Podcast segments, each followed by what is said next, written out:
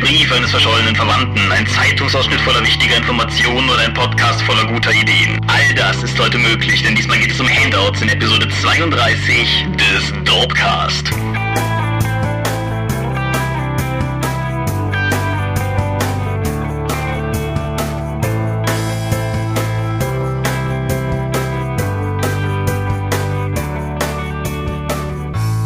Hallo und herzlich willkommen zur 32. Episode des Dopecast.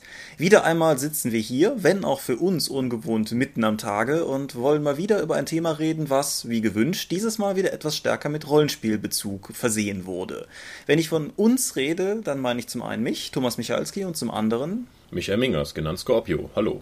Genau, und unser Thema lautet? Handouts. Genau, Handouts. Diese, diese komischen Dinger, die man beim Pen Paper in die Hand bekommt und die nicht der Charakterbogen oder Würfel sind und all die Variationen, die es rundherum so geben kann. Das soll unser Thema sein. Ja, also aber zuerst nach dem üblichen Medienblock und was wir sonst so noch erzählen wollen. Genau, fangen wir doch mit dem Medienblock einfach direkt an. Ich mache mal den Auftakt. Ich bin im Kino gewesen, gleich zweimal, was meine ersten beiden Kinobesuche dieses Jahr dann auch gewesen wären. Fangen wir mal mit dem ersten an. X-Men Days of Future Past oder auf Deutsch X-Men Zukunft ist Vergangenheit ist der neueste Teil der Reihe und ich traue mich gar nicht zu bestimmen, was das für ein Pre-Sequel-Reboot genau ist. Der Film schließt an die Ereignisse der gesamten Reihe an, das heißt, spielt tendenziell erst einmal nach The Wolverine und X-Men The Last Stand. Aber aufgrund der Tatsache, dass es eine Zeitreisegeschichte ist, ist es gleichzeitig ein direktes Sequel zu X-Men First Class oder X-Men Erste Entscheidung. Das ist grundsätzlich erstmal etwas kryptisch und wird dadurch getragen, dass es sich bei dem Film gleichzeitig um die Adaption eines alten X-Men Comic-Klassikers handelt, von dem der Film allerdings zunächst mal nur die grobe Idee übernimmt. Und die Idee ist, dass in der Zukunft die X-Men durch die seit vielen Jahren von Filmschauern geforderten Sentinels fast ausgerottet sind, beziehungsweise alle Mutanten durch die fast ausgerottet sind, und sie jemanden in die Vergangenheit schicken, um zu verhindern, dass es überhaupt jemals so weit kommt. Der Auserwählte im Film ist natürlich Wolverine, so wie in den Filmen ja traditionell alles Wichtige von Wolverine gemacht werden muss oder so. Und seine Aufgabe ist es, zu verhindern, dass Mystique einen Mann namens Bolivar Trask umbringt, der in diesem Film von dem Darsteller des Tyrion aus dem... Peter Dinklage. Genau, gespielt wird aus der Game of Thrones Reihe auf jeden Fall. Kurzum, der Film, der erste von Brian Singer inszenierte seit X-Men 2, hat mir extrem gut gefallen. Er ist gewissermaßen eine Rückkehr zu, zu alter Form, was die alte Garde an Schauspielern betrifft und gleichzeitig eine konsequente Fortsetzung der Qualitäten, die X-Men First Class für mich schon hatte. Ich war im Vorfeld recht skeptisch, weil so in der, in der Vorab-PR haufenweise Mutanten erwähnt wurden, die im Film alle vorkommen würden und die, die Fotos, die teilweise veröffentlicht wurden, wirkten auch sehr inkohärent, was die Kostüme, was die Details der Gestaltung, was all das betrifft. Aber wenn man den Film sieht, fügt sich das wieder all meiner Erwartungen sauber zu einem großen Ganzen zusammen. Der Film schlägt eine saubere Brücke von den beiden Singer-Filmen hin zu Vaughn, also dem, dem Regisseur von First Class, und schafft es im Nebenzug dabei auch noch eine ganze Menge Unfug zu korrigieren, der in den anderen Filmen angerichtet wurde. Und insofern kann man den Film auf jeden Fall empfehlen. Er ist auch wunderschön, sowohl was die Effektarbeit betrifft, als auch jetzt was, was einfach die schauspielerischen Leistungen betrifft, gibt es eine ganze Menge, was man auch auf der großen Leinwand durchaus genießen kann. Und wenn ich eine Kritik zu formulieren hätte, dann wäre eigentlich nur zu nennen, dass auch dieser Film es immer noch nicht schafft, die Timeline der X-Men-Filme irgendwie mal so richtig gerade zu biegen. Also wie, wie ich schon sagte, viele, viele Versäumnisse und Inkonsistenzen der Filme seit X-Men 3 werden behoben, aber so, so bestimmte Elemente wie beispielsweise, dass in X-Men 3 ein Trask vorkommt und das ein dicker Schwarzer ist und der offensichtlich früher in den 70ern ein kleinwüchsiger Weißer war, das kann keine Zeitreisegeschichte der Welt korrigieren. Und halt so Details, an denen sich vielleicht nur Fans stören, aber wenn irgendwie Professor X im ersten Film sagt, Magneto hätte geholfen, Cerebro zu bauen und man in First Class schon erfahren hat, dass Beast das Ding gebaut hat oder dass in der Timeline mittlerweile zwei separate Moira McTaggart oder Emma Frost existieren, die jetzt auch nicht irgendwie durch die Zeitreise erklärt werden können. Ich kenne keine andere Filmreihe, die so lange läuft und gleichzeitig dabei so völlig keinerlei Kontinuität besitzt Aber das ändert nichts daran, dass für sich genommen X-Men Days of Future Past auf jeden Fall ein guter Film geworden ist. Aha. Okay, gut. ich merke deine, deine tiefe emotionale Anteilnahme. Ja, ich habe die von den neuen X-Men nicht viel gesehen. Keine Ahnung. Kann ich nicht so sagen. Na gut. Ich hänge in den ganzen Comic-Verfilmungen weit zurück, weil die mich nicht so reizen, wie ich eigentlich dachte. Dieses Jahr würde ich sowieso nur noch Guardians of the Galaxy im Kino gucken und dann war es das wieder. Was ja lustigerweise auch eine Comic-Verfilmung ist. Ja, bin mal sehr drauf gespannt. Aber es sieht so herrlich albern aus. Naja, aber ich habe tatsächlich mal wieder was gespielt und das ist Angry Birds Epic. Das ist ein Rollenspiel. Okay. Das ist ein Rollenspiel im Angry Birds Universum. Das ist ein rundenbasiertes Rollenspiel mit wütenden Vögeln und grünen Schweinen, wie man das so kennt.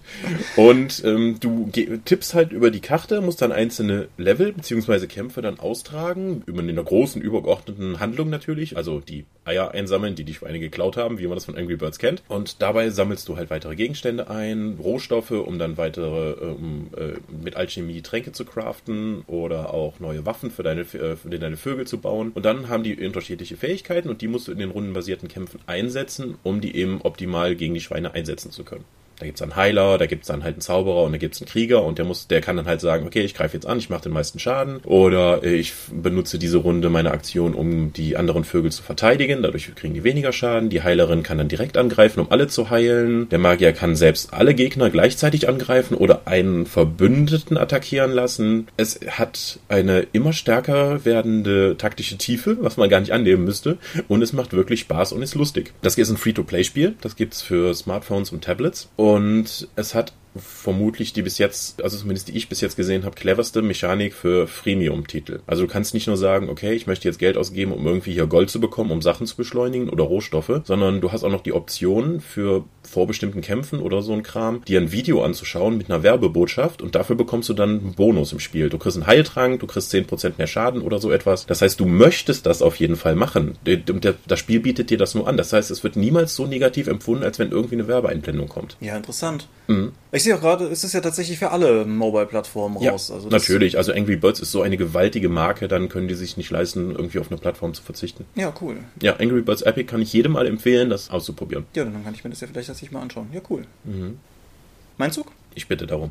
Ja. X-Men Days of Future Past ist nicht nur der Film, über den ich gerade gesprochen habe, sondern ist auch gleichzeitig der Comic, auf dem die ganze Sache basiert. Und da ich nach dem Film doch irgendwie neugierig war, weil irgendwie ich mit dem Gefühl aus dem Kino kam, dass mir der Film zwar gefallen hat, aber dass das nie im Leben in dem Comic damals so gewesen sein kann, habe ich ihn mir mal besorgt. Days of Future Past ist in verschiedensten Editionen erschienen. Es gibt eine sehr hübsche, großformatige Hardcover-Auflage, wo dann irgendwie auch noch diverse Spin-off-Comics drin sind. Aber das war mir ein bisschen over Overkill, um eigentlich nur einer Geschichte nachzuspüren, die nach der, nach der Dark Phoenix Saga wohl das, das markanteste Stück X-Men Comic-Geschichte sein dürfte, aber trotzdem ja nur zwei Hefte lang war. Und dementsprechend ist es ein Trade Paperback bei mir geworden. Zu der eigentlichen Geschichte. Was, was ich eben gesagt habe, findet sehr, sehr ansatzweise so statt. Es gibt das Sentinel-Problem, es gibt allerdings ein wesentlich altruistischeres Problem als in dem Film, weil es den X-Men hier nicht nur darum geht zu verhindern, dass sie ausgerottet werden, wobei das sicherlich Anteil hat sondern das Problem ist auch, dass die Sentinels sich völlig verselbstständigt haben, drohen die Grenzen der Vereinigten Staaten zu überschreiten und die anderen Mächte damit drohen, die Welt in einem Nuklearkrieg zu versenken, wenn die Sentinels es wagen, sich jetzt auch in anderen Ländern umzutreiben und dementsprechend findet dieser ganze, wir müssen verhindern, dass das passiert, Plotbogen auch unter der Prämisse statt, dass sozusagen dieser Atomkrieg verhindert werden muss. Wir befinden uns, wie gesagt, in den frühen 80ern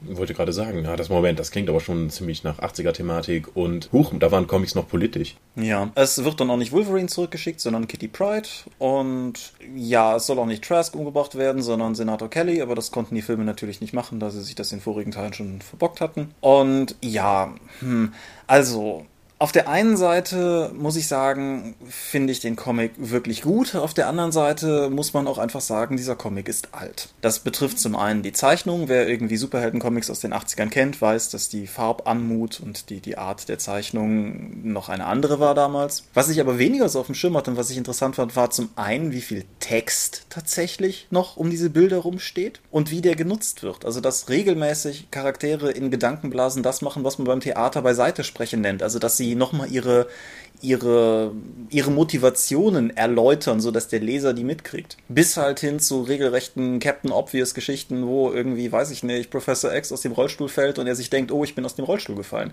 Mhm. Es wirkt auf mich so ein bisschen, als wäre da insgesamt noch gar nicht so das Vertrauen in die eigene Bildsprache da gewesen, als wäre da noch viel mehr das Bedürfnis da gewesen, mit narrativen Text diese Bilder zu unterfüttern, anstatt halt einfach auch mal ein Bild für sich selber sprechen zu lassen. Ja, man kann den lesen. Ich denke, man sollte ihn lesen, wenn man die Ambition hat, sozusagen tatsächlich so ein bisschen Comic-Grundbildung zu haben. Allerdings mit dem großen zeitlichen Abstand und den Dingen, die man seither so gelesen hat, muss ich sagen, diese absolut bombastische Wirkung hat er auf mich heutzutage halt nicht mehr gehabt. Mhm. Wer das Trade Paperback kauft, kauft, damit das Ding zumindest ansatzweise auf eine verkaufbare Größe kam, noch einen Haufen einzelner, separater Geschichten mit, die mehrheitlich irgendwie Kitty Pride zentriert sind, was ja so im Gesamtkontext ein bisschen Sinn ergibt. Einige davon hätte man sich sparen können. Direkt die erste ist mehr oder weniger nur eine 30 Seiten lange gedankliche Verabschiedung der gerade Dark Phoenix bedingt äh, indisponierten Jean Grey gewesen. Es gibt ein äußerst obskures Ding namens Nightcrawlers Inferno, wo sie Dantes Inferno mäßig in die Hölle hinabsteigen, weil Nightcrawler da offensichtlich irgendwie Probleme hat, seelischer Natur. Der Mann ist ja schließlich Christ. Ah, es gibt eine Wendigo-Zweiteiler-Geschichte, die vor allen Dingen darin besteht, dass Wolverine Wendigo verhaut. Und es gibt ein etwas eigenartiges Ding, wo Kitty Pride an Weihnachten allein im Mansion zurückbleibt und dann ein Ding, was mehr oder weniger eine dreiste Kopie des Giga-Aliens ist, über sie herfällt und sie sich dann halt da wehren muss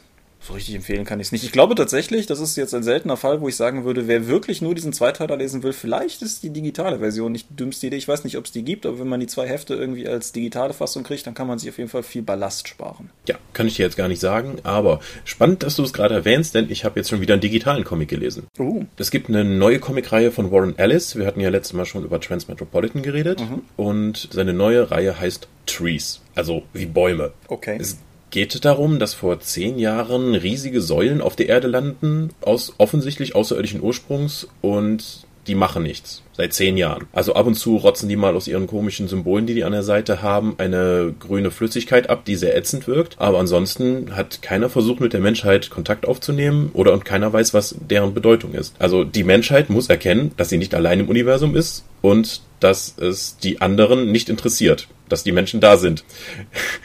Oder äh, dass die Menschen einfach nicht als intelligentes Leben wahrgenommen werden. Der erste, das erste Heft, das ist übrigens kostenlos zu haben. Ich denke mal, das ist eine Werbemaßnahme. Hat keine wirkliche Story, sondern es wird erstmal die Welt vorgestellt. Also man findet verschiedene Leute in verschiedenen Orten, die halt darüber reden, welche Auswirkungen das auf ihr Leben gehabt hat. Und das ist so auch so im Sachen Cthulhu-Mythos gedacht. Also wir sind nicht allein im Weltall, aber die Menschheit ist egal. Finde ich eine ganz spannende Sache, wie das. Ich ich weiß noch nicht, ob ich es weiter verfolgen werde, aber die Grundprämisse gefällt mir auf jeden Fall schon mal. Ja. Hat es denn diesen, diesen Alice-typischen Anarcho-Charakter irgendwie mit drin oder ist es eher anders? Es wirkt auf jeden Fall jetzt erstmal ernster und in der Welt verhaftet. Also satirische Untertöne konnte ich jetzt im ersten Heft nicht sehen. Gerade weil halt so viel gesprungen wird. Das ist ein einzelnes Heft und man sieht halt in Rio de Janeiro als Einleitung dann irgendwie ein Interview mit dem, mit dem äh, Kandidaten, der in New York Bürgermeister werden möchte, in einem chinesischen Künstler aus einem kleinen Dorf, der dann nach, zum ersten Mal nach Shanghai kommt und völlig weggeblasen ist von, von der Freiheit, die es dort gibt und der Lebenslust der dortigen Leute und eine Antarktis-Forschungsstation, die irgendwas an den Dingern versuchen rauszufinden. Also es ist ein wildes Springen. Wir reden hier über 32 Seiten, mhm. wo die Welt vor allen Dingen etabliert wird, aber noch nicht wirklich Charaktere oder so große Dialoge folgen. Ich weiß nicht, wie sich das weiterentwickeln wird. Ja, das ist übrigens, äh, wenn, wenn ich ganz kurz die Brücke zurückschlagen darf, auch so eine Sache, die mir bei dem X-Men-Ding nochmal aufgefallen ist, im Vergleich zu vielen anderen Comics, die ich kenne, aufgrund dieser immensen Textdichte und so weiter, was Claremont und Byron, um die auch mal beim Namen genannt zu haben, da auf teilweise 32 Seiten an Handlung komprimieren, ist krass. Also, es ist interessant, wie, wie unterschiedlich skaliert man Comics erzählen kann. Ja. Okay. Ja, klingt aber interessant. Nein, ich frage wegen dem Anarchokram unter anderem nach, weil ich habe halt auch Crooked Little Vane, also den ersten Roman von Warren Ellis damals äh, gelesen und der hatte halt auch noch durchaus einen sehr Transmet-kompatiblen Vibe irgendwie am Start. Und das scheint ja jetzt doch eher in eine andere Richtung zu gehen. Macht neugierig. Okay, kann man sich einfach kostenlos runterladen und selbst reinschauen. Ja, alles klar. So, mein letzter. Wie gesagt, ich war zweimal im Kino und jetzt kommt nochmal so eine Art thematischer Sprung oder so. Ich habe hier irgendwann in einem Dorpcast, ich habe jetzt nicht nachgeguckt, in welchem, über John Greens Buch Das Schicksal ist ein mieser Verräter geschwärmt und wie gut mir das gefallen habe. Und das Ganze läuft ja jetzt auch im Kino und da habe ich es mir dann auch nicht nehmen lassen, reinzugehen. Und habe es auch nicht bereut. Es ist um, um vielleicht für diejenigen, die auch damals die, die Episode nicht gehört haben und die ansonsten irgendwie an dem Film vorbeigekommen sind, die Hauptfigur des Films ist ein 16-jähriges Mädchen namens Hazel Grace Lancaster, die mit schwerem Krebs geschlagen ist und unter anderem die ganze Zeit eine Sauerstoffflasche mit sich herumfahren muss, um halt sozusagen die notwendige Sauerstoffversorgung zu halten, weil ihre Lungen das alleine nicht mehr schaffen. Und im Zuge der furchtbarsten Selbsthilfegruppe der Welt lernt sie dann einen anderen ehemaligen Krebskranken kranken, daher jetzt mit einer Beinprothese ausgestatteten jungen Kerl namens Gus kennen und die beiden, oder Augustus Waters, und die beiden, ja, begeben sich auf die, die übliche erwartete Kurve zwischen Freundschaft und Verliebtsein und wie man das halt so kennt. Aber das ist halt die eine Komponente der Geschichte. Eine zweite Komponente ist einfach der, der ganze Krebsaspekt, der in dem Buch und auch in dem Film sehr viel, sehr viel würdevoller und realistischer behandelt wird, als ich das äh, in, in vielen anderen Inszenierungen gesehen habe. Und eine dritte sehr, sehr metahafte Komponente ist das Hazels Lieblingsbuch, das im Deutschen ein herrschaftliches Leiden heißt und eben auch Krebs behandelt, von einem Mann namens Van Houten geschrieben wurde. Und dieses Buch besitzt kein Ende. Und obwohl nun ja relativ klar ist, dass Hazel nicht alt werden wird, hat sie zumindest irgendwie diesen Wunsch, beim Autor selber zu erfahren, wie denn diese Geschichte ausgegangen wäre, weil das Buch selber offen endet. Und dieser, dieser Handlungsbogen bei dem Versuch, wie sie es vielleicht schaffen könnten, diesen sehr zurückgezogen, lebenden, nach Amsterdam ausgesiedelten Autor irgendwie aufzuspüren, dass das bietet sozusagen den Gesamtrahmen.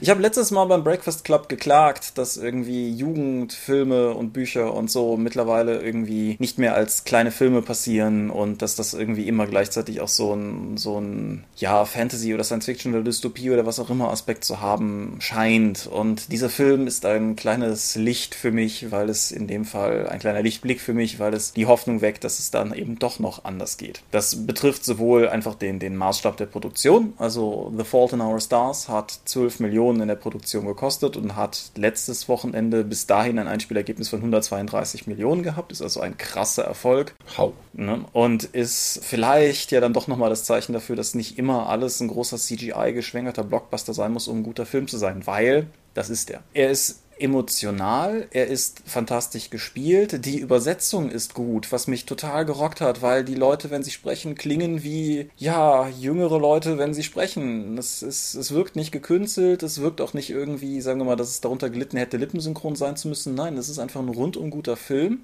Es ist äh, ein Film, für, bei dem man sich darauf gefasst machen sollte, dass er ein, eine gewisse Schwere thematisch bedingt mit sich bringt. Und ich kann, denke ich, spoilerfrei sagen, dass im Laufe des Films doch so manches Schluchzen im Kino zu hören war. Aber ja, ich kann den, also ich kann den vollstens empfehlen. Ich habe das Buch sehr gemocht, so wie ich alle Bücher von Green gemocht habe. Und der Film steht ihm halt in nichts nach. Wunderbar. Gut, ich würde sagen, damit sind wir mit der Medienschau durch. Ja. Gucken wir doch mal zu den anderen Sachen, die in der deutschen Rollenspielszene noch so passiert sind. Vorletztes Wochenende, wenn wir das hier aufnehmen, war die Nordcon und damit auch die Verleihung des deutschen Rollenspielpreises. Es gab nur zwei Kategorien. Und in der Kategorie Bestes Grundregelwerk hat Reiter der Schwarzen Sonne gewonnen. Herzlichen Glückwunsch an den Sven Harder. Way. Ist bestimmt ein super Abenteuerspielbuch, nur es ist kein Rollenspiel und kein Grundregelwerk und es ist auch nicht 2014 erschienen deswegen finde ich das ein bisschen komisch, dass es dieses Produkt gewonnen hat, weil es hätte eigentlich in den Kategorien, wie die Vorgaben waren, nicht mal nominiert werden dürfen. Das ist nämlich vor 2014 erschienen und 2014 ist, glaube ich, nur die dritte Auflage rausgekommen. Das ist möglich, ja. Oder zumindest im Nominier in dem Zeitraum, wo man das abgeben konnte. Dann gab es noch eine andere Kategorie, das war Zubehör und da hat der Weltenband von Splittermond gewonnen. Das ist jetzt auch nicht unbedingt etwas, was ich so unter der Kategorie Zubehör vermutet hätte. Allerdings gab es auch nur in der Shortlist relativ wenige Titel. Also, wenn ich auch die Fotos davon sehe von der Veranstaltung auf dem Nordcon, scheint auch das Besucherinteresse sehr hoch gewesen zu sein bei der Verleihung. Ich bin mal gespannt, wie sich dieser Preis weiterentwickelt, ob der sich etablieren kann. Ich meine, das sind von den gleichen Machern wie auch vom deutschen Gratis-Rollenspieltag. Der hat sich ja nun auch etabliert, obwohl er am Anfang viel Spott und Häme eingesteckt hat. Ich denke mal, da ist noch viel Raum nach oben, aber wir werden sehen, wie das weitergeht. Auch ob es denn bei einem Jurypreis bleibt oder ob es ein Preis der Öffentlichkeit wird und wo Leute abstimmen können. Ich bin mal gespannt, was da noch alles kommt jetzt in den nächsten Jahren. Ja, das, das auf jeden Fall. Also ich meine, ich bin generell ja eher ein Freund von Publikumspreisen als von Jurypreisen, weil ich Juryarbeit auch als jemand, der ich selbst schon in Juries saß, immer unglaublich schwierig finde. Und genauso halt, dass irgendwie Publikumsnominierungen durchaus nicht uninteressant sind, weil man vielleicht auch einfach Dinge auf den Schirm kriegt, die man so nicht gesehen hätte, ist für mich ein Pro-Argument. Aber auf der anderen Seite gibt es natürlich sozusagen einfach den Bereich der Jurypreise und wenn es denn einer sein soll, dann gibt es eigentlich auch relativ wenig, was man gegen die Absicht in sich sagen kann. Deine Kritik bezüglich der Auswahl teile ich allerdings. Also sowohl an Sven für den Reiter als auch an das ganze Splittermund-Team ganz ehrliche, herzliche Gratulation, weil es ist auf jeden Fall cool und es sind beides auch, denke ich, Dinge, die verdient haben, honoriert zu werden. Und wer, was weiß ich, hier den Reiter mal in der Hand gehabt hat, das ist halt auch schon wirklich ein Magnum Opus unter den Spielbüchern. Es ist das dickste Spielbuch, was es jemals gab, sowohl von den Seiten wie auch den zu bearbeitenden Abschnitten. Ja, und es steckt halt auch sehr viel Überlegung drin und wenn, wenn man einfach mal mit ihm oder mit jemand sonst am Manticore-Stand spricht, halt, dann, dann kann man sich auch so ein bisschen erklären lassen, was da so hintersteckt und das ist halt auch durchaus alles ziemlich cool. Aber du hast völlig recht, das ist für mich zumindest einfach kein Grundregelwerk. Ja, also sie konnten natürlich auch nur das auf die Shortlist packen, was eingesendet wurde. Und nach den Vorgaben, die der Preis momentan hat, nämlich schick mal eben sieben von jedem Exemplar an uns damit wir das irgendwie an die Veranstalter und die Juroren dann geben können, damit die es auch durch, durchlesen und bearbeiten können. Sieben Grundregelwerke von irgendwas an eine, einfach mal, um dann eine Werbewirkung von einem, mögliche Werbewirkung von einem Preis mitzunehmen, ist schon mal echt eine Ansage. Also nicht nur von dem wahren, also vom Warenwert alleine gerechnet und das schließt mehrere kleine Projekte dann schon aus, die irgendwie eine Auflage von, sagen wir mal, 100 bis 300 haben, dann einfach mal sieben schon mal nur für diese eine Werbemaßnahme rauszugeben. Ja klar, um, um einfach mal das, das ganz einfache konkrete Beispiel zu bringen, wenn wir jetzt die die zweite Auflage von den 1W6 Freunden rausbringen werden und daran teilnehmen wollten, würde das unsere Kosten, ich müsste das jetzt mal ausrechnen, aber um ein Vielfaches erhöhen, um ein wirklich ein Vielfaches erhöhen, einfach nur an diesem Preis teilzunehmen im Vergleich dazu, dieses Buch rauszubringen, auf die Art und Weise, wie wir halt arbeiten und kalkulieren. Ja, das ist effektiv für uns nicht möglich. Und die Nominierung von PDFs oder einfach den Juryleuten dann nur das PDF zur Verfügung stellen, war explizit nicht gewünscht. Das sollte sich meiner Meinung nach ändern. Wobei das Problem ja auch in die andere Richtung durchaus besteht. Also ich meine, auf der einen Seite haben große Verlage natürlich mehr Kapital als die kleinen, aber auf der anderen Seite ist natürlich so ein, was weiß ich, 400 Seiten Vollverpart-Cover mal sieben auch schon irgendwie wieder so ein Punkt, wo man überlegen muss, ob man das halt wirklich rausschicken will. Ja, absolut. Also ich würde mich da, also ich würde mich, sollte das nochmal in dieser Form vorkommen, wüsste ich nicht, wie wir da nochmal reagieren müssten. So von Ulysses Seite aus, aber auch von den 1 sechs Freunden, jetzt von der Dorp aus, würde ich sagen, nee, die Bekanntheit, die wir dadurch möglicherweise bekommen und dann nochmal innerhalb dieser Bekanntheit Leute, die dann deswegen das kaufen, wird vermutlich nicht mal die sieben aufwiegen. Weil wir hatten ja, wir haben ja nicht nur sieben nicht verkauft, sondern wir haben ja nochmal extra Kosten gehabt, die wir durch noch mehr zusätzliche Verkäufe, die ja mehr als sieben sein müssen, dann nochmal reinkriegen müssen. Ja, also ich versuche das gerade mal im Kopf zu überschlagen. Ich würde mal einfach behaupten, dass sind nochmal die drei- bis vierfachen Kosten, die wir auf unsere, aufgrund unserer On-Demand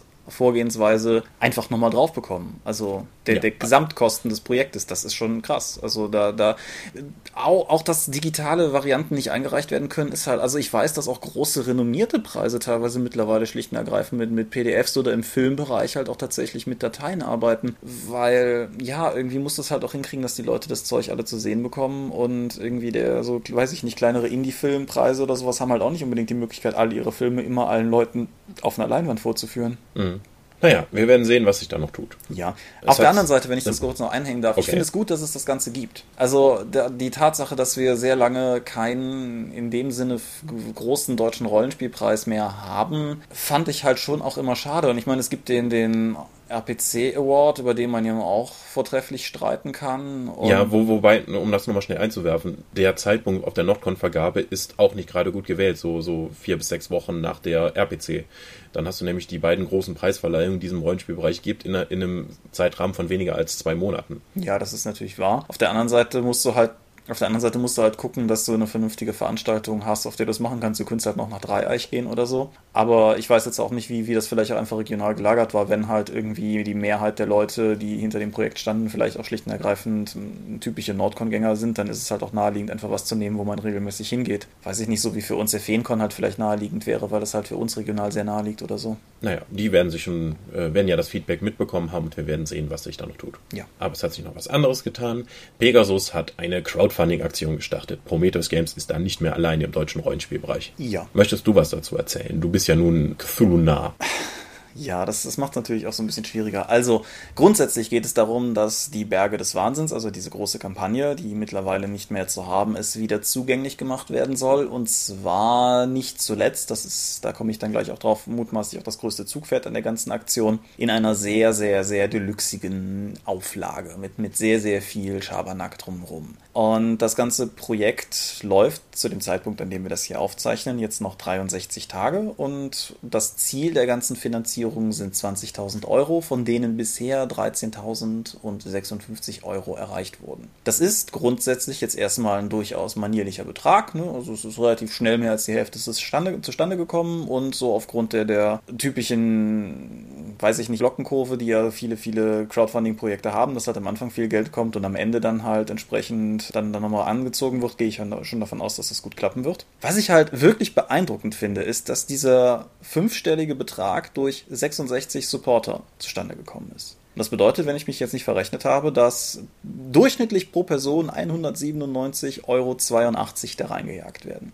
Daher auch meine Aussage, dass diese, dass diese, wie soll ich sagen, die, die Klientel vor allen Dingen erstmal aus dem Bereich derer kommt, die dieses Deluxe-Buch haben wollen. Und das führt natürlich in gewisser Weise zu, zu einem Kritikpunkt, der zum Beispiel auch im offiziellen Cthulhu-Forum schon aufgekommen ist, nämlich dass hier halt nicht anders wie, was weiß ich, bei jetzt irgendwie amerikanischen Geschichten wie Numenera oder auch bei, bei Rollenspielen nahen deutschen Crowdfunding-Projekten wie entsprechend Eis und Dampf, der Anthologie der, der Familie Vogt sozusagen, da, dass halt hier viel mehr um eine Neuauflage gebeten wird, um die Finanzierung einer Neuauflage gebeten wird. Ja, und das ist auch mein großes Problem, weil wenn du so ein Buch 20.000 Euro dafür haben willst, um diese komplette Kampagne mit insgesamt wie viel Seiten zu machen? Äh, da bin ich jetzt gerade überfragt. Kannst du das irgendwie, das sind auf jeden Fall, ist auf jeden Fall ein dickes Buch. Ich habe es ja auch auf der APC liegen sehen, die Vorabversion. Genau, es gibt so ein Dummy. Ja, und 20.000 Euro, wenn du das Ding komplett in dieser Ausgabe dann produzieren möchtest, du musst halt als Verlag dann den Vorschuss leisten, du musst übersetzen, du musst lektorieren, du musst das, die Werbung dafür bezahlen, dann ist 20.000 Euro schon eine Menge Geld, aber damit kannst du dann auch ein richtig gutes Buch produzieren. Mhm. Aber die größten Kosten für diese Kampagne sind bereits durch. Das ist übersetzt, das ist überarbeitet, das ist lektoriert worden. Es geht wirklich nur um Nachdruck und sei es nun, dass sie jetzt die drei Einzelbände zusammenpacken. Ich verstehe nicht, dann sind nur noch die Druckkosten da. Also ich verstehe oder anders. Ich denke, Kritik daran steigt und fällt mit der Frage, ob das Buch letztlich auch Print on Demand einfach verfügbar sein wird. Wenn das Buch letztlich Print on Demand verfügbar sein wird, dann ist das jetzt hier meinetwegen das Projekt, an dem all die wirklich verrückten Sammler, die Leute, die, was weiß ich, auch damals das ledergebundene Grundregelwerk für 130 Mark oder so schon gekauft haben, das halt all diese Leute die Möglichkeit haben, da Geld drauf zu werfen und ihre überaus deluxige Deluxe-Edition zu bekommen und normale Leute danach halt die Möglichkeit haben, das Ganze zu erwerben.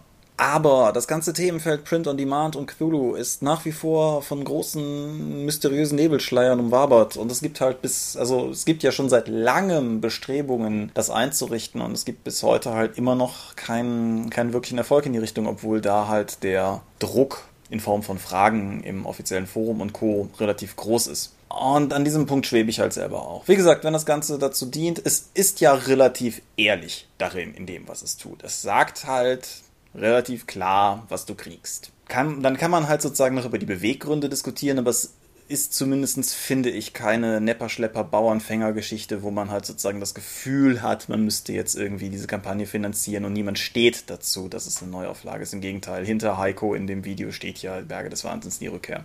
Ja, das Video ist auch nicht so toll. Da wollte ich jetzt aber nicht so sehr drauf ein. Wie gesagt, wenn, wenn das halt sozusagen einfach nur so eine Art Finanzierungsplattform für den Deluxe-Druck ist, dann kann ich das halt durchaus nachvollziehen. Aber das, ich, ich finde halt, in diesem ganzen Kontext ist die Print-on-Demand-Auflage dringend überfällig. Und ich hoffe einfach inständig, dass sie das hinkriegen, weil ansonsten sehe ich es halt auch erstmal sehr kritisch.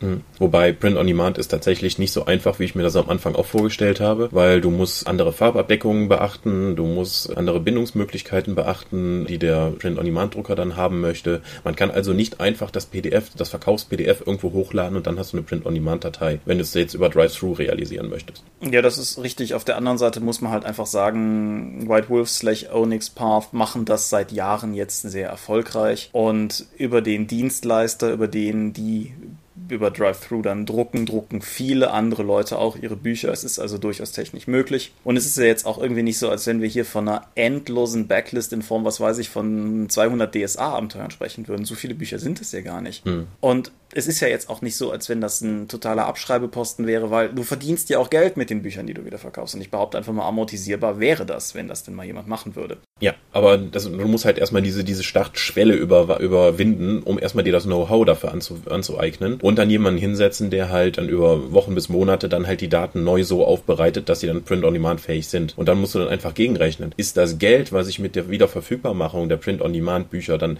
reinbekomme, ist es das wert, wenn ich da sehe, wie viel Arbeit ich da reinstecken muss? Ja, aber dann wiederum kann man halt auch einfach sagen, wenn es das nicht ist, dann verheißt man es auch nicht. Mhm. An dem Punkt aber, wo du hingehst und sagst, ja, wir schauen uns auch Print on Demand an und ich weiß, dass Pegasus bzw. die Quillo-Redaktion, glaube ich, bisher noch nie eine definitive Zusage gemacht haben, aber wenn du halt schon öffentlich damit kokettierst, dass du das planst und gleichzeitig dann so eine Reprint-Crowdfunding-Kampagne fährst wie die hier, dann musst du dir halt zumindest einen Blick von der Seite gefallen lassen, denke ich, weil, wie gesagt, irgendwie schweben da zwei konträre Konzepte im Raum bei Pegasus sowieso, weil ich deren, ich hatte ja schon mal drüber gesprochen, dass ich deren Verlagspolitik nicht verstehe. Und jetzt einerseits das Shadowrun-Grundregelwerk für 20 Euro unters Volk zu bringen und was ja auch mit der siebten Edition von Cthulhu wieder passieren soll. Und andererseits sich einen Nachdruck mit 20.000 Euro finanzieren zu lassen. Das sind konträre Impulse aus dem Verlag gegenüber der Fanbasis. So, ich, ich weiß nicht, in welche Richtung das gehen soll. Wir, wir schenken euch praktisch das Grundregelwerk und haben nur halbwegs die Druckkosten drin.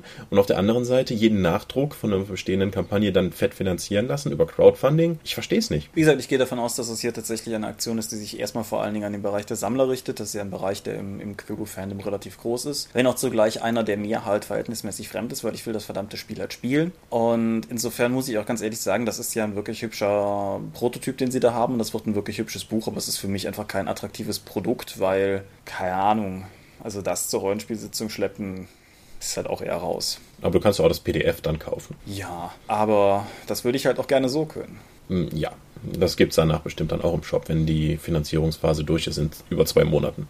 Ja.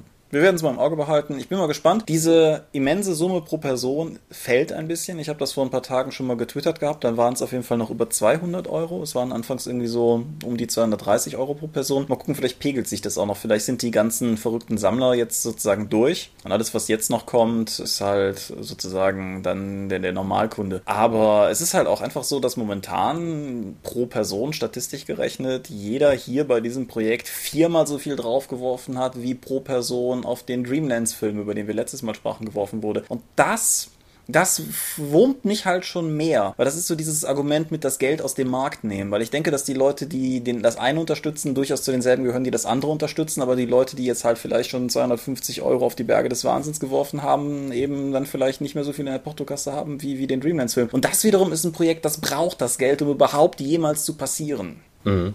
Andererseits läuft die Berge des Wahnsinns Kampagne auch noch zwei Monate. Wer jetzt irgendwie sagt, diesen Monat ist kein Geld da, ich schaue nächsten Monat nochmal, um das eben dann umzuverteilen. Naja, weil lang genug läuft's ja. Gut.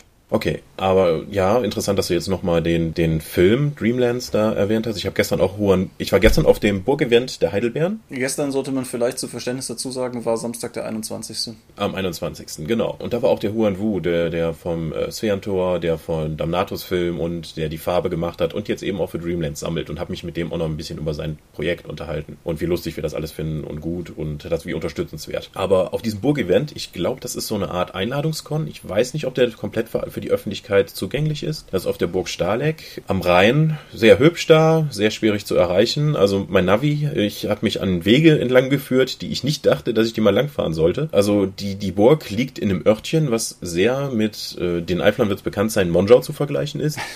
Also Kopfsteinpflaster, enge Gassen, Autos, die, sobald jemand entgegenkommt, erstmal irritiert gucken, weil beide Seiten annahmen, dass das eine Einbahnstraße ist. Und mein Navi hat mich dann irgendwie an den Fuß des Berges geschickt, wo diese äh, Jugendherberge liegt. Und ich dachte mir, okay, gehst du halt, sattelst du mal eben deine Pathfinder Abenteuerkartenspielbox und nimmst mal die Treppen hoch. Das war eine doofe Idee. Ich hätte besser noch ein bisschen rumkurven sollen, um den Autoweg hochzufinden. Ah, naja, nachdem ich dann irgendwann mal mit hochrotem Kopf und tief schnaufend dann dieses, diesen Berg erklommen hatte, konnte ich dann aber wenigstens den ganzen Tag über Pathfinder spielen, mit den Leuten da geschäftliche Dinge bereden, Unfug machen mit den Söhnen Sigmas, die auch vor Ort waren, gegrilltes in mich reinstopfen. Das ist ein echt spaßiges Event. Man hat dann die Möglichkeit auch vorab dann noch Feedback zu geben für Spiele, die gerade in Entwicklung sind, dann irgendwie Feedback zu geben, sollen wir dieses Spiel auf Deutsch machen, ja oder nein. Autoren können dort ihre Spiele vorstellen. Das ist ein sehr spaßiges Event. Wer mal die Gelegenheit hat, sollte die vielleicht nutzen, um dann auch mal dort vorbeizuschauen. Ich meine, das wäre jedes Jahr.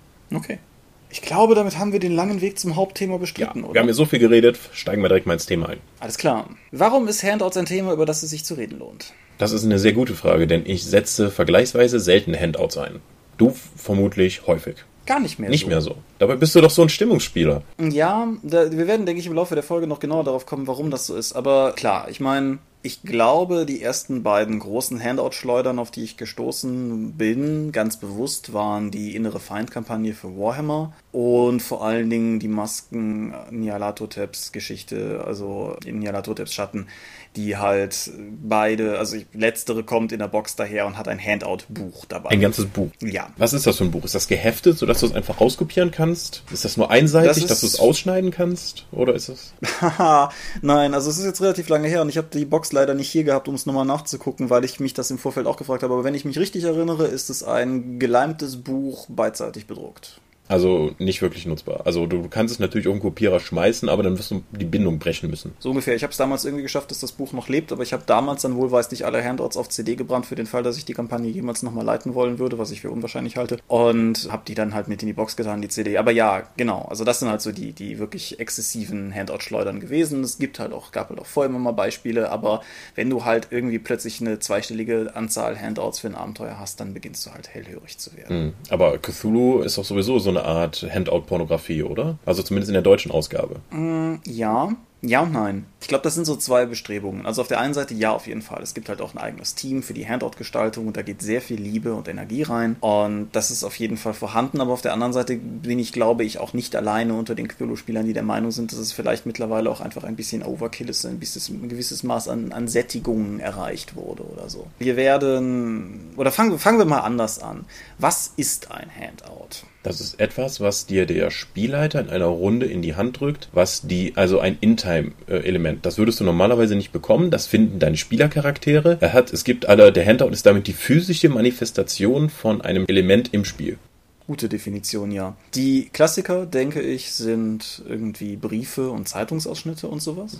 Da, das dürfte auch bei, bei Cthulhu einen, einen ziemlich großen Anteil annehmen. Und der Gedanke ist natürlich klar. Man, man gibt das den Spielern an die Hand. Sie können den Zeitungsartikel selber lesen, was natürlich sehr viel intensiver ist, als irgendwie sich durch die Paraphrase zu arbeiten, die der Spielleiter einem runterbetet.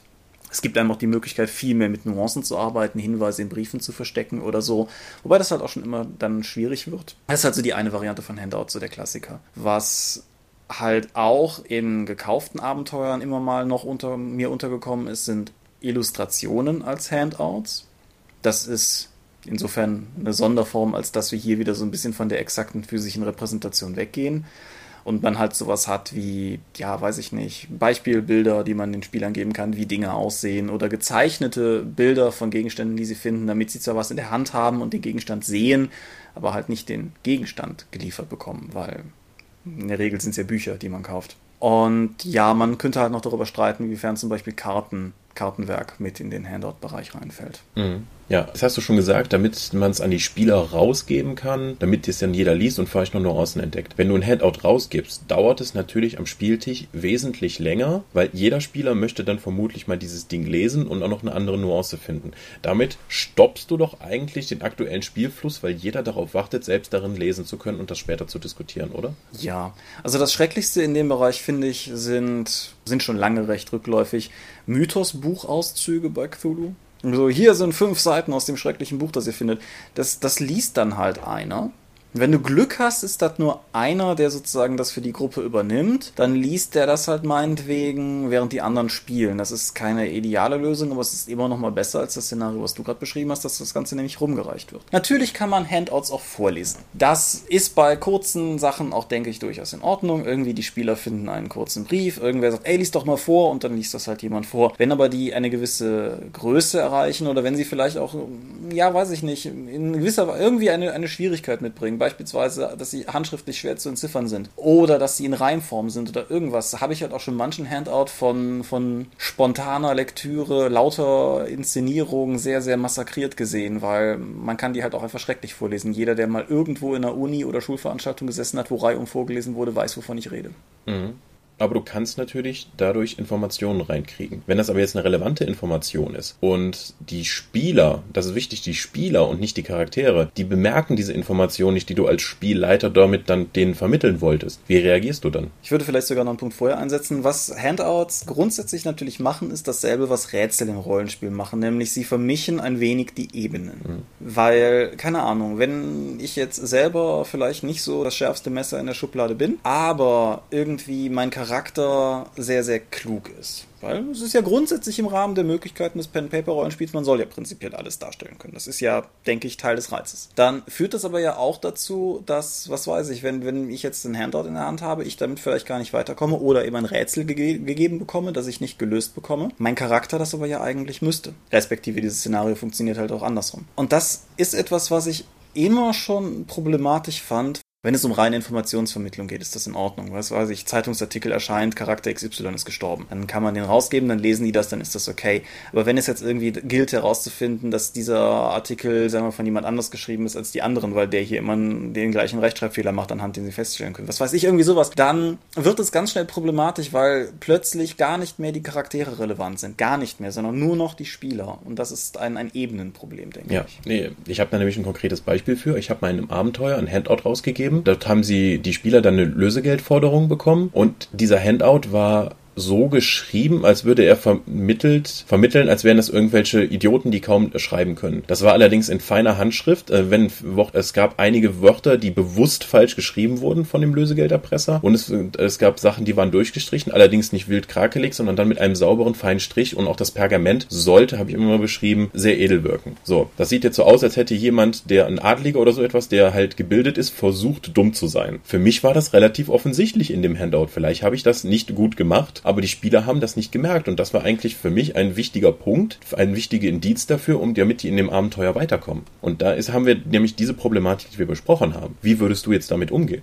Ja, dann, dann, das, deshalb war mir das mit dem Ebenenproblem als äh, Standpunkt so wichtig, weil an diesem Punkt musst du etwas tun, was dann zwangsläufig sehr auffällig ein Schlaglicht auf genau diese Problematik wirft, nämlich dann musst du im Zweifelsfall den Charakter heranziehen. Und was weiß ich, du gibst den Spielern diesen Handout und da ist ein versteckter Hinweis drin und alle lesen den und keiner findet den und dein Abenteuer ist halt so konzipiert, dass sie den finden müssen. Ob das jetzt, sagen wir mal, ein Grundfehler ist, sei dahingestellt. Und dann müsstest du, was weiß ich, bei Cthulhu verlangst du dann halt einen Wurf auf Idee. Oder weiß ich nicht, bei DSA mach doch mal eine Probe auf Klugheit oder Intuition. Aber dann das ist ja dann effektiv die Umdrehung des Normalen. Also wenn du irgendwie, du beschreibst, äh, deine Charaktere würfeln, irgend, äh, würfeln irgendwas oder finden irgendwas und der Spielleiter beschreibt, was du findest und die Spieler müssen dann auf diese Information im Rahmen ihres Charakters reagieren. Wenn du jetzt aber so ein Handout hast und die raffen es nicht, dann musst du ja den Schritt in die andere Richtung machen und sagen, okay, jetzt muss euer Charakter jetzt halt euer Problem lösen, weil ihr zu doof seid oder so. Ja, das ist das ist, denke ich, kann man, also das ist einfach richtig. Was man aber natürlich auf der anderen Seite sehen muss, sind die Vorteile, die in Handout Ja, Moment. Bietet. Aber das ist doch dann das genaue Gegenteil der Intention des Handouts, nämlich du möchtest ja eigentlich ein Stimmungselement einbringen, was dann die, die, die Spieler tiefer in die Immersion reinzieht. Wenn du das jetzt natürlich das nicht funktioniert, hast du genau das Gegenteil erreicht. Ja, da wollte ich, da wollte ja. ich hin. Aber dann lass es mich anders machen. Das, was der Handout leisten kann, was ein Handout leisten kann, ist Stimmung. Und darin sind Handouts, denke ich, gut. Und sofern du in diesem Bereich bleibst, ist alles in Ordnung. Was Handouts auch liefern können, sind Informationen, ganz basaler Natur. Sofern du in diesem Bereich bleibst, ist erstmal alles gut. Was bei Handouts unglaublich schwierig ist, sind versteckte Informationen. Das ist, glaube ich, der Punkt, an dem halt sozusagen auch dein Beispiel hakt. Und ich denke, dass man, dass man insofern einfach auch sehr unterscheiden muss eigentlich, was für eine Art von Handout man ausgibt. Also, wie gesagt, ne, dieses Beispiel mit dem Zeitungsartikel oder irgendwie der Brief, hier klassischer, klassischer Quillo-Matrix-Aufhänger. Die Spieler erhalten zu Beginn des Abenteuers einen Brief, dass ein entfernter Verwandter gestorben ist und sie müssen jetzt zur Verkündigung der Erbschaft und so weiter und so fort. Ja. Dann kannst du halt hingehen und kannst das hübsch gestalten, kannst das den Spielern geben und aufgrund der Art und Weise, wie der Text formuliert ist, jetzt keine Kerninformation verstecken, aber vielleicht einfach schon so eine Nuance setzen. Du kannst den Spielern ein bisschen das, das Feeling dafür geben, wie dieser Brief aufgemacht ist. Das, das kann ja auch durchaus, sagen wir mal, schon so ein bisschen so einen Eindruck geben, wohin es jetzt geht und du kannst halt so ein bisschen ihnen was an die Hand geben, das wirkt einprägsamer und sie haben das Ding auch in der Hand und können im Laufe des Abenteuers immer mal wieder drauf gucken und schauen, was da ursprünglich gestanden hat. Ich bin ja immer ein Freund von haptischen Elementen am Spieltisch, aber ich würde, glaube ich, niemals ein Handout einfach nur deswegen produzieren, um ein Handout zu haben, nur so als reines Stimmungselement. Wie du das jetzt meintest mit diesem Abenteuereinstieg, ihr werdet angeschrieben, ein Verwandter ist gestorben, kommt bitte vorbei. Doch würde ich niemals ein Handout produzieren, wenn das nichts anderes vermitteln soll, als einfach die Information für den Spieleinstieg, den ich den Spielern einfach sehen, sagen könnte. Weil wenn, dann würde ich irgendwas einbauen wie, guck mal hier, das Schriftmuster in dem Brief ist das gleiche wie bei dem Anschreiben, das wir am Anfang bekommen haben. Vielleicht steckt der Anwalt dahinter. Da muss eine Information für mich dabei sein, dass die Mehrarbeit und auch das, diese Unterbrechung des Spielflusses durch, den, durch die Ausgabe des Handouts rechtfertigt. Einfach nur als Stimmungselement wäre mir das zu wenig. Hm. Weil du natürlich sehen musst, dass wenn alle deine Handouts versteckte Informationen haben, du ja, wie, wie soll ich sagen, wenn du das Beispiel mit dem Schriftbild nimmst, in dem Fall jetzt, dann führt das halt zwangsläufig dazu, dass irgendwie auch alle Texte, die die Spieler kriegen, wirklich relevant sind. Und das nimmt dir eine Möglichkeit, wie du mit Handouts spielen kannst, nämlich, dass die Spieler selbstständig auch ein bisschen entscheiden müssen, welche von den Informationen, die sie haben, wirklich relevant sind. Wenn in jedem Handout direkt eine spielrelevante Sache drinsteckt, dann wissen sie halt auch direkt, wenn sie das Teil kriegen, dass es wichtig ja, ist. Das, das ist mir übrigens sehr recht. Das ist genauso wie wenn ich sage, alle, wenn ich euch einen NSC vorstelle und den spiele und der hat einen Namen, dann wisst ihr, der hat irgendeine relevante Information oder der ist irgendwie wichtig für den Plot. Unwichtige NSCs bekommen keinen Namen, die sprechen nur indirekt, wenn ihr mit denen redet, dann wisst ihr auch direkt, wenn ein NSC euch anspricht oder ihr sprecht einen NSC an und ich antworte nur indirekt, der NSC sagt euch das, das und das, dann wissen die, okay, hier habe ich nicht mehr Informationen, das können, die Szene können wir uns sparen, da wird jetzt nichts bei rumkommen. Das ist aber natürlich eine sehr pragmatische und letztendlich eine sehr stilistische ja. Frage, weil die Aussage, die Szene können wir uns sparen, geht halt schon arg in, wie soll ich sagen, so eine Art leistungsorientiertes Rollenspiel rein. Weil, was heißt, die Szene können wir uns sparen? Vielleicht ist es eine interessante Interaktion, an der alle am Spieltisch Spaß haben. Und darum sitzt man doch da. Ja, aber da ich ja nun so denke, spiele ich auch mit Leuten, die meistens so denken in meinen Runden und deswegen stellt sich für mich die Frage nicht. Also wenn jetzt, ähm, ich bin halt kein Stimmungsspieler. Jetzt mal unwertend gesagt, ausnahmsweise. Wenn du jetzt natürlich sagst, okay, für mich ist es auch total toller Rollenspielabend, wenn wir drei Stunden zusammensitzen und einfach nur mit der Tochter des Wirts über ihre äh, Tomatensoße irgendwie reden und dafür, dafür aber für das Abenteuer nichts Relevantes rumgekommen ist, aber alle am Tisch Spaß haben, dann ist das ja in Ordnung. Nur das soll in dem Bewusstsein geschehen. Mhm. Genauso wie die Handout-Ausgabe. Das kann ich erstaunlicherweise unterschreiben. Ja, ja. ja.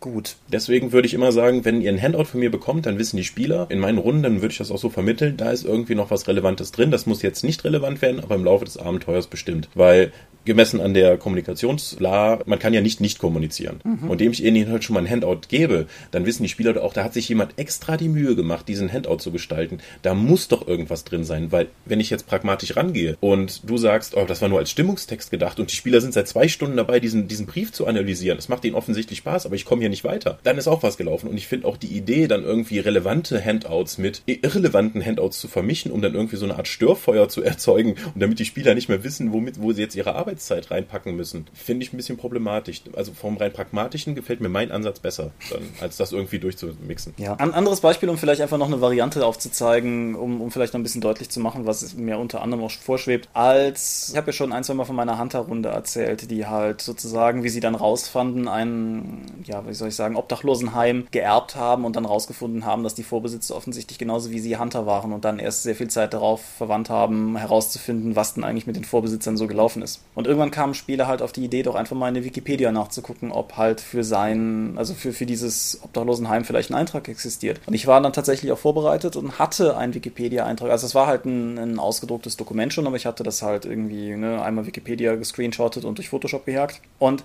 ich glaube halt schon, dass das cooler war, als wenn ich jetzt einfach gesagt hätte, ja, du findest in der Wikipedia folgende Informationen, weil es halt einfach dieses, dieses Feeling hat. So, so Wiki hat ja doch einen sehr eigenen Stil und das halt einfach am Spieltisch auch vermitteln zu können, war, denke ich, ein Plus. Also du, für dich ist es ganz klar ein Immersionsbonus, Handouts zu verwenden. Genau.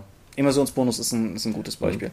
Aber das führt dann vielleicht auch so ein bisschen zu dem Punkt bezüglich des viel Einsetzens. Ich finde, das ist eine Ressource, die man nur sehr endlich benutzen kann. Weil das Ziel ist es ja, eine Immersion in das Spiel zu erzeugen. Und da aber mit diesem Objekt Handout gleichzeitig dieser, dieser Bruchpunkt einhergeht, über den wir gesprochen haben, der einfach entsteht, wenn die Leute am Tisch, technisch gesehen, erstmal Outtime das Dokument lesen und dann halt für sich noch entscheiden müssen, was ihr Charakter daraus macht oder so. Wenn du das zu exzessiv machst, dann kann diese, diese Immersion gar nicht ihre Wirkung erzeugen, weil du die Leute vielleicht mit diesem Wikipedia-Handout ins Spiel reinbekommst, aber mit dem nächsten, den du ihnen rausgibst, sozusagen dann halt direkt schon wieder einen Bruch einbaust. Das heißt, du musst das schon sehr nuanciert meiner Meinung nach machen, damit die Leute nicht nachher nur noch am Lesen hm, sind. Also Handouts sind kein Selbstzweck. Also nicht sobald irgendwas gefunden wird, das Ding rausgeben, weil es ist ja da. Also diese, diese Realismus-Argumentation. Ich denke, man kann sich dem vielleicht teilweise mit einer gewissen filmischen Intuition nähern. Irgendwie das Dokument, das sie finden, ist das ein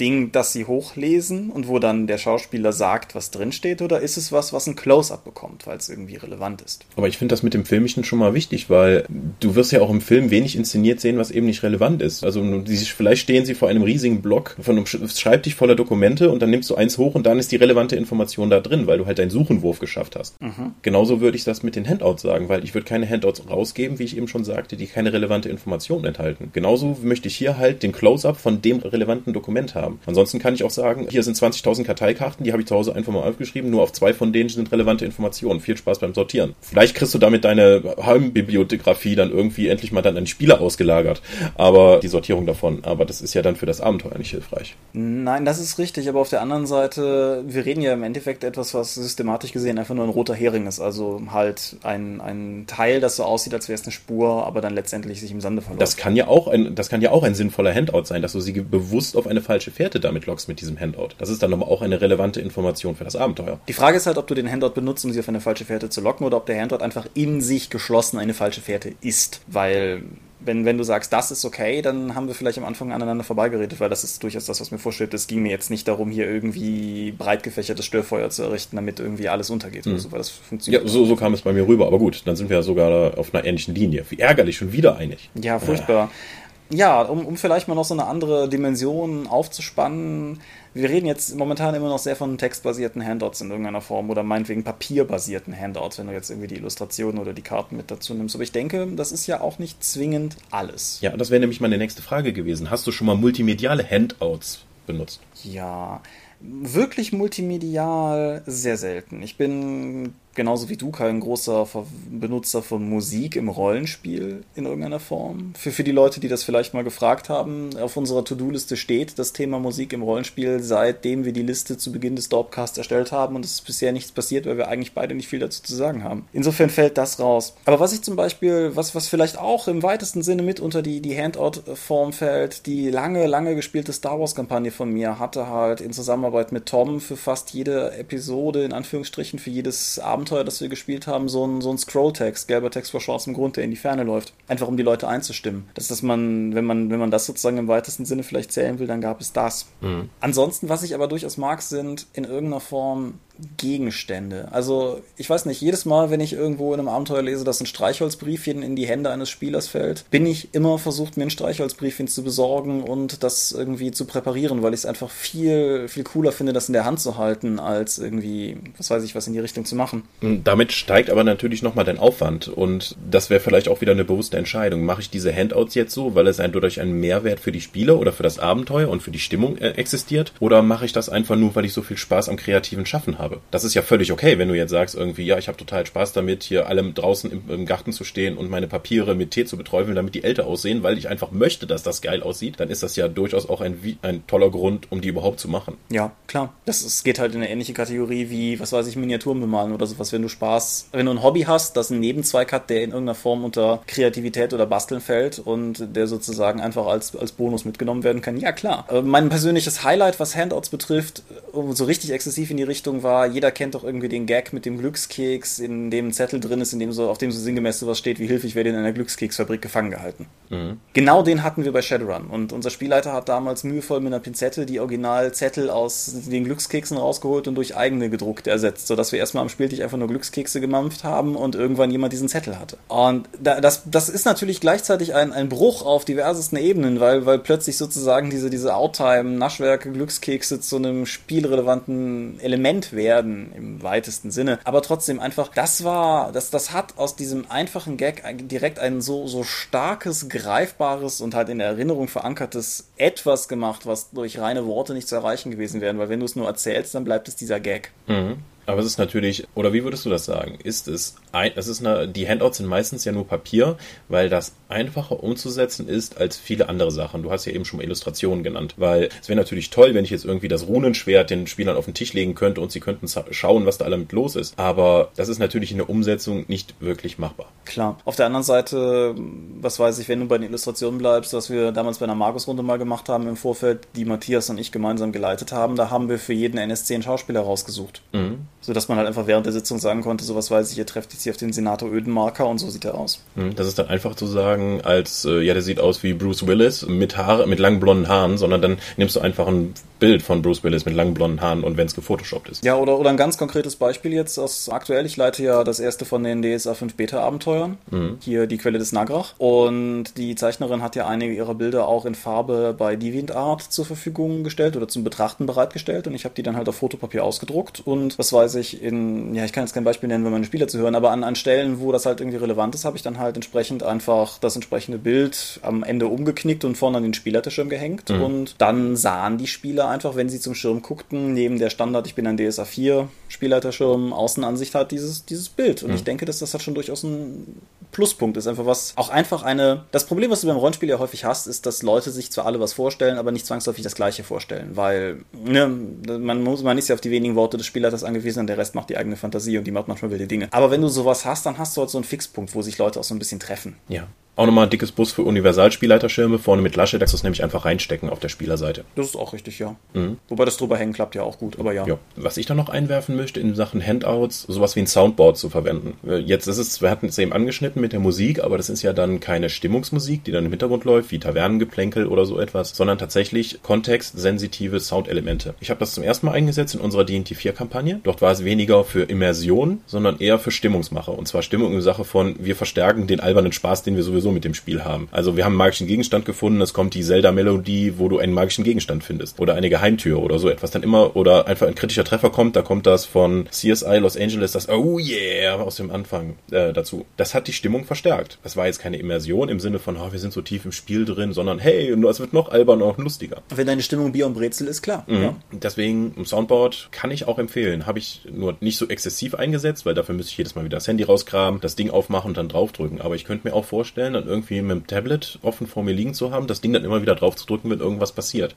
Auch nicht nur für Bier und Brezel, sondern auch tatsächlich dann im stimmungseffektiven, ja, der Ork brüllt, du hörst dann das entsprechend, um die Stimmung zu verstärken. Das muss man aber auch entsprechend vorbereiten. Ich habe ja schon von Spielleitern gehört, die Playlists erstellen mit entsprechenden Stimmungsmusiken. Das muss man dann auch für entsprechende Soundeffekte machen. Ich habe halt auch so ein, so ein Projekt, genau mit der Vorbereitung. Ich habe so ein, so ein Element, das ich immer mal gerne umsetzen wollte für die Hunter-Kampagne, was ich bis jetzt nicht gemacht habe, was ich aber, glaube ich, erwähnen kann, ohne hier irgendwen zu spoilern. Und zwar, die Charaktere haben so eine Art, ich nenne es jetzt mal futuristisches Diktiergerät gefunden, auf dem irgendwie zwar Fragmente von Informationen sind, aber es gelingt ihnen irgendwie nie wirklich komplette Stränge daraus zu extrahieren, sondern kriegen halt bestenfalls irgendwie, wenn sie wild auf Tasten rumdrücken, mal ein Fragment. Und ich hatte aber immer mal die Idee, Audiodateien dafür zu produzieren, die ganzen aufzustückeln, so einen kleinen 20 Euro MP3-Würfel mit äh, eingebautem Lautsprecher und eigener Stromversorgung zu präparieren und dann halt einfach immer, wenn die damit im Spieltisch rumhantieren, einfach geschaffelt irgendwas abzuspielen. Mhm. Das ist bis jetzt schlicht und ergreifend dran gescheitert, dass ich einfach auch nicht die Zeit und die Muße hatte, diese, diesen Soundkram vorzubereiten. Ich weiß sogar, was die einzelnen Tracks sein sollten, aber es bräuchte halt auch entsprechend die Zeit, das einzusprechen sprechen. Und wir wissen ja vom Dorpcast ja, dass es schwierig genug ist, alle 14 Tage uns hier mal zusammenzusetzen und die Stunde zu sprechen. Oh ja, aber damit würdest du dann zumindest, ist das dann ein Abenteuerelement oder soll das die, Teil der ganzen Kampagne werden? Die Hunter-Kampagne hat so mehrere sich durch die ganze Kampagne rankende Elemente und das ist halt einfach ein Teil, das haben die. Und ich habe ich hab da bei dem Ding über Open World Kram, den wir mal gemacht haben, über den in dem Dorpcast habe ich mal drüber gesprochen. Es gibt Elemente in dieser Kampagne, die können die Spieler finden, die müssen sie nicht finden, bis die Kampagne durch ist. Also wenn sie die nie finden, ja, dann haben sie die halt nie gefunden gefunden, aber wenn sie sozusagen die richtige Kellertür aufmachen, dann sitzt da was drin und sie können sich freuen, das gefunden zu haben. Mhm. Und das fällt halt in gewisser Weise mit da rein. Es ist nochmal ein bisschen anders gelagert, weil es hier halt um die, mit um die Backstory ihrer Vorgänger geht und das ist schon ein wichtiges Kampagnenelement. Aber wenn sie es nicht geknackt kriegen, dann sehe ich durchaus die Chance, dass sie anderweitig an die notwendigen Informationen kommen. Aber es ist halt einfach ein nettes Angebot. Mhm. Ich glaube, das sollte man auch nochmal bedenken. Die Mühe und die Arbeit, die ich reinstecken muss, sollten in irgendeinem Verhältnis dazu stehen, was das Ding dann auch später stimmungstechnisch wie auch inhaltstechnisch im Abenteuer leisten soll. Weil ich glaube, niemand möchte dann irgendwie auf so eine Burnout-Phase des Spielleitens hinarbeiten, weil die Handout-Vorbereitung immer so lange dauert und man eigentlich keinen Bock drauf hat, aber man sich genötigt fühlt, die dir zu machen. Klar, also. Hattest du mal sowas, wo du irgendwie dachtest, okay, ich habe jetzt eigentlich keinen Bock drauf, aber ich möchte, aber das habe ich mir so versprochen in dem Abenteuer, dass es so wird? Boah, da überfällt es mich jetzt spontan. Müsste ich mal drüber nachdenken. Mhm. Hast du? Ich glaube, ich habe mir nie so viel Mühe gemacht, nee. Nee, das ist, hängt aber auch damit zusammen, dass ich halt auch zu den Leuten gehöre, die so Kram tendenziell durchaus gerne basteln. Und ich meine, das Schlimmste, was halt passiert ist, dass es sozusagen verpufft, wenn ich den Spaß beim Basteln hatte. Aber dass ich mal was gemacht hätte, worauf ich so richtig gar keinen Bock gehabt hätte, dafür ist es mir, glaube ich, zu sehr Hobby, als dass ich das überhaupt machen würde. Mhm. Hm. Was ich jetzt auch, also wir, wir entfernen uns natürlich auch zunehmend mit jedem dieser Punkte weiter von dem grundsätzlichen Handout-Konzept, aber mich hat jetzt auch von vor irgendwann im Laufe der Woche auf jeden Fall die Nachricht erreicht, dass das Abenteuer, was von mir im aktuellen Cthulhu's Ruf drin ist, dass ja so ein Noir-Abenteuer ist, dass da entsprechende Spielerin so, ein, so eine Gesangseinlage, Spielleiterin eine Gesangseinlage, die potenziell drin vorkommen könnte, tatsächlich live gemacht hat. Das wurde nicht aufgenommen und der Welt zur Verfügung gestellt? Soweit ich weiß nicht, nein. Ach, schade. Aber sowas ist natürlich auch cool, aber das ist vielleicht tatsächlich auch dann wiederum ein eigenes Thema. Mhm. Das Verschieben von Grenzen, was das wirkliche Darstellen am Spieltisch betrifft. Es gibt, was weiß ich auch, zum Beispiel Leute, die mit Requisiten spielen. Das gibt es ja durchaus auch. Das, das ist, denke ich, auch, das sprengt unseren eigentlichen Handout-Rahmen. Trotzdem sind mir Leute, die mit elfen Ohren am Tisch sitzen, suspekt. Ja, oder halt irgendwie, weiß ich nicht, Leute, die, wenn, wenn du so ein, so ein Gangster-Setting in den 40ern hast und irgendwie jeder sitzt am Tisch und hat so einen Revolver da liegen oder sowas. Das brauche ich halt persönlich auch nicht, aber es gibt halt Leute, die daran Spaß haben. Da könnten wir mal drüber reden, aber nicht mhm. heute. Ja, das war jetzt die Episode. Wir haben uns, das hätten wir vielleicht eingangs erzählen sollen, wir haben uns ja metamäßig dem Thema Handouts genähert, aber wir werden auch nochmal eine Workshop-Episode dazu machen, wo wir konkrete Tipps dazu geben, wie man Handouts für den Spieltisch generieren kann. Genau. Falls ihr da sozusagen auch Wünsche habt, irgendwie so getreu dem Motto, hey, ich habe immer das Problem, wie macht man XY? Fragt doch einfach mal, vielleicht können wir da was für euch tun. Und ansonsten habe ich halt auch so, so ein paar Kontakte im Bereich von halt Leute, die für Lab Dinge bauen oder sowas. Vielleicht kann ich zumindest eine Antwort besorgen, wenn ihr da eine Frage habt. Um aber vielleicht noch ein vernünftiges Fazit zu ziehen. Was denkst du, also, oder anders, würdest du mir zustimmen, wenn ich sage, Handouts sind vor allen Dingen ein schönes Element, das, wenn man es behutsam benutzt, dazu dienen kann, die Immersion am Tisch zu stärken und dass man gleichzeitig behutsam nutzen kann, um Informationen zu übermitteln, das aber eigentlich niemals Träger der Handlung sein kann? Es ist ein Werkzeug für beides, ja. Ja. Das sollte nicht zum Selbstzweck werden, wie ich manchmal bei Cthulhu den Eindruck habe, dass einfach nur Handouts drin sind, um Handouts zu haben. Aber es ist ein Werkzeug, um das zu erreichen, was man machen möchte, sei es nun Informationsvermittlung oder Stimmung und oder. Ja. ja. Gut. Das war ja. Das war ja knackig. Naja. Ja. Ja, wir haben unsere übliche Länge trotzdem erreicht, weil wir vorher so viel geredet haben. Hervorragend. Gut, dann würde ich sagen, gehe ich mal zu unserem üblichen Sermon. Ja, über, gut, wir können uns auch darauf rausreden, dass wir die Episode E2 geteilt haben und danach dann noch die Handwerksepisode kommt. Ja, das ist richtig. Wobei wir, wenn wir das jetzt sozusagen nicht gemacht hätten, dann wird es halt auch langsam wirklich lang. Ja. Kommen wir also stattdessen lieber zu dem üblichen Epilog. Wir, wir sind die Dorp und die Dorp ist zunächst einmal eine Webseite, die man unter www.die-dorp.de finden kann. Da gibt es allerlei Krempel, zum Beispiel den Dorpcast, von dem ihr gerade eine Episode gehört habt, aber auch hübsche Downloads, Rezensionen, Unfug und Berichte und so weiter und so fort. Wer in irgendeiner Form sozial mit uns sein will, der kann das zum Beispiel über Facebook oder über Google Plus tun. Da heißen wir die Dorp. Wer RSP-Blogs besucht, weiß mutmaßlich von unserer Existenz, denn RSP-Blogs berichtet über unsere Existenz. Wer stattdessen sozusagen lieber den, den direkten Draht haben will, der kann unseren RSS-Feed abonnieren. Den gibt es auf der Webseite, der informiert. Wer stattdessen eher so auf Äpfel steht, der kann uns über iTunes folgen. Das klappt verhältnismäßig gut, würde ich mal behaupten. Wer mit uns diskutieren will, kann das entweder hier auf der Hauptseite tun, in den Kommentaren oder aber im Tunnelon. Da haben wir einen eigenen Bereich, auf den ich immer hinweise. Den nutzt aber eigentlich auch quasi keiner. Wir machen manchmal Dinge mit Videos. Wenn wir Dinge mit Videos machen, verbreiten wir wie sie bei YouTube, wie es die meisten tun. Und da findet ihr uns unter Didor. Wir sind bei Twitter auf verschiedensten Wegen zu erreichen. Zunächst mal gibt es uns unter @didorp. Das geht an Tom. Da kann man entsprechend sozusagen den Kontakt suchen. Wer Tom kontaktieren will, aber das stattdessen sozusagen persönlich tun will, das habe ich noch nie gesagt, glaube ich, aber das könnte man vielleicht auch mal sagen, erreicht den Mann auch unter toben81. Das setze ich vielleicht einfach mal irgendwie drunter oder sowas. Mich erreicht man unter Seelenworte und dich, auch wenn du es hast, erreicht man unter now. Dorpscorp. Und ich hasse Twitter wirklich. Ich weiß nicht, wie lange ich da noch bleibe. Ja, du hast es immerhin versucht. Mein Blog heißt Seelenworte, so wie mein Twitter-Account. Dein Blog heißt Legi Intellexi Condemnavi und wird nicht mehr gepflegt. Und gemeinsam mit dem Condra e.V. veranstalten wir Ende des Jahres in der hübschen Eifel eine kleine Pen-Paper-Con namens Drakon. Und wer sich über die Drakon informieren möchte, kann das unter drakon.condra.de machen. Das war's von meiner Seite. Gut, dann bedanken wir uns bei allen Zuhörern, die bis jetzt durchgehalten haben, trotz Thomas energischem Sermon. Und wir hören uns dann in zwei Wochen wieder, wenn es darum geht, wie man Handouts handwerklich gestaltet. Genau, das ist, glaube ich, das erste Mal, dass wir einen expliziten gewollten Cliffhanger machen, oder? Weiß ich nicht. Soll mir vollkommen egal sein. Ich wünsche euch angenehme 14 Tage und bis dahin, adios. Adios, ciao, ciao.